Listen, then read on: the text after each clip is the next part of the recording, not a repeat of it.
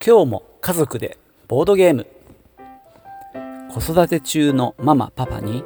ボードゲームを20年以上販売してきた笹幸こと佐々木孝之が家族でボードゲームを楽しむためのおすすめのゲームや遊び方選び方のヒントをご紹介する番組です。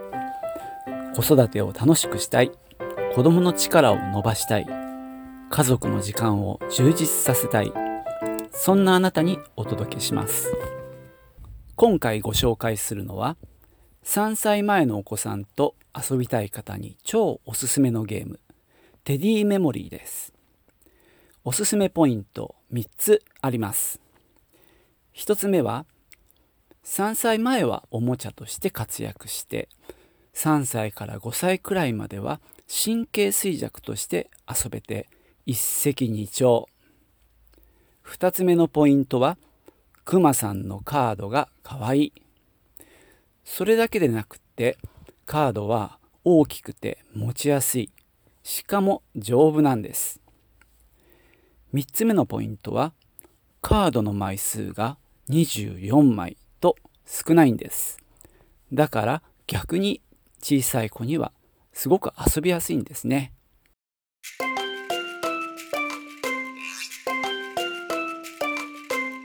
それではテディメモリーの中に入っているものをご説明します。入っているのはくまさんのカードです。くまさんが12種類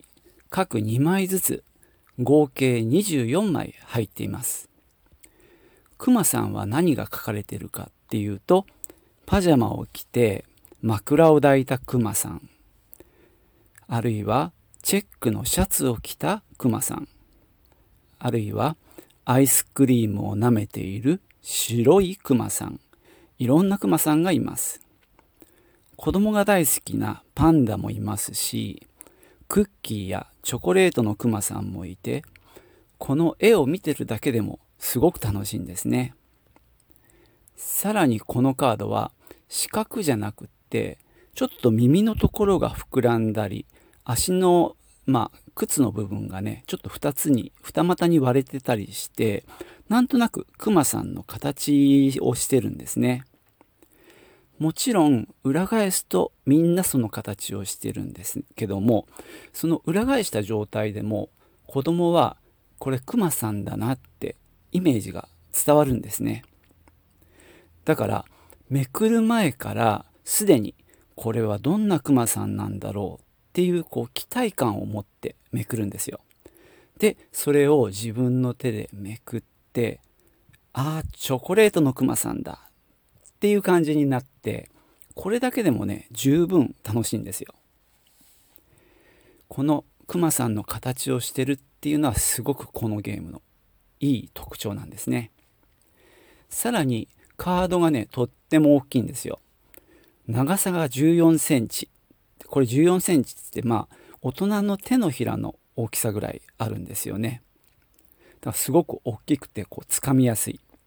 しかも厚みもあって厚みが2ミリ。まあ大体ね500円玉の厚みよりももうちょっと大きいあの厚いぐらいなんですね。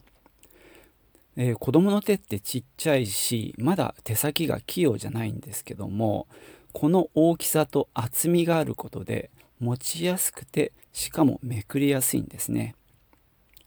だまだこの辺が発達段階にある子供にとってこういう楽しいゲームをする中で掴んだりめくったりする中でそういう手先の器用さっていうのが育まれていくっていうのはすごくいいことだと思ってます。それではね遊び方をご紹介しましょう。3歳前はおもちゃとして遊びます。カードを指さしたり手に取ったりしながら赤ちゃんだねとか蜂蜜を持ってるね美味しそうだねとかパンダさんだねといった感じで話をしながら絵と言葉を結びつけます。12種類ありますけど全部出す必要はないと思います。お子さんの興味に沿って選んであげてください。同じ絵を並べる遊びもとっても大事です。パンダのカードの隣にもう1枚のパンダを並べる。まあ、こういった遊びの中で一つのクマさんに対して必ずもう一枚同じクマさんのカードがあるっていうことを理解します。この1対1の対応を理解するっていうことが非常に大事でこの後のゲームのやりやすさにもつながっていきます。あとはね応用で例えば、まあ、ペアの片割れ12枚をテーブルに広げておいてもう片割れの12枚を裏返しの山にしておいて一番上をめくって出たカードあパンダが出たねって言ったらその広げた方のカードの中からパンダを見つけるあここにいたと。そしたらその2枚のカードをペアにしてちょっとね離れた場所に並べておく。そしてまためくってみる。こんな遊びもいいと思います。慣れてきたら言葉で説明するっていう要素を入れるといいんじゃないかな、えー、例えばこれヒントでやるんですけどもお母さんが山から1枚めくってお母さんだけが見てヒントを言うんですね。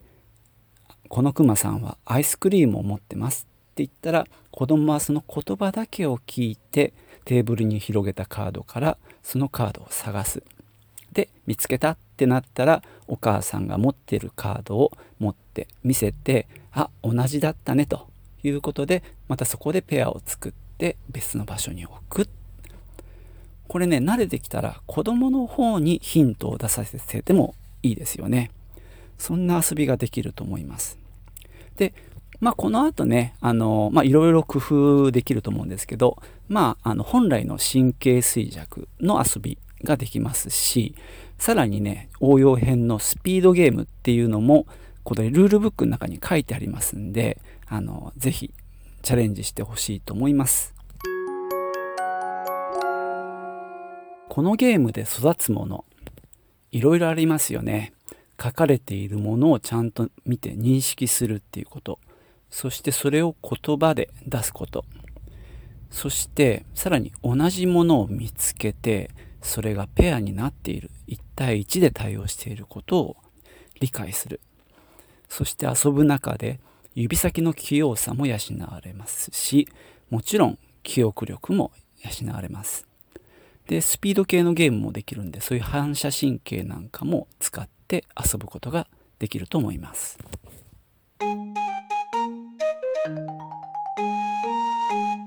プラスワン一口メモ。ゲームには順番という概念があります。最初はこれを理解するのが難しかったりします。これをねゲームのルールの中でいきなり何々ちゃんの番だよって言ってもちょっと難しいので例えばですねさっきの同じカードを並べる遊び。これを、まあ、例えば、まあ、お父さんと子供の2人でやる。というのがいいと思うんですけども、まあ、お母さんと子供、まあ、2人でやるのが分かりやすいんですけども順番に1枚ずつやろうかと。じゃあ最初はお母さんの番ねと言って山札をめくってあく、うん、なんとかのクマさんだ。じゃあ探してみようか。みたいにして、まあ、お母さんがまずめくる。で次は〇〇ちゃんの番ねって言って今度は子供にめくらせて同じことをやる。こんな風にねお互いに交代でやる中で順番っていうものを理解していくっていうのもいいと思います。これはね日常生活の中でもこの順番の概念っていうのは養われるのでちょっと意識してみるとあのゲームへの入りがスムーズになるかもしれません。今回はテディメモリーをご紹介しました。正直10分で話し切るのは無理です。なので今回話せなかった部分も含めて台本をあのアップしておきますのでそのリンクを貼り付けておきます。よかったら見てみてください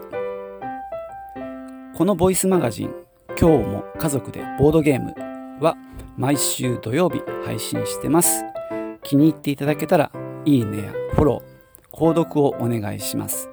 お便りや質問も募集中です。Twitter もやってますので、そちらのフォローもお願いします。ハッシュタグ、カゾボド。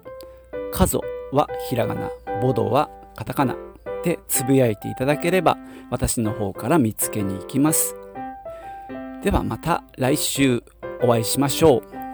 チュース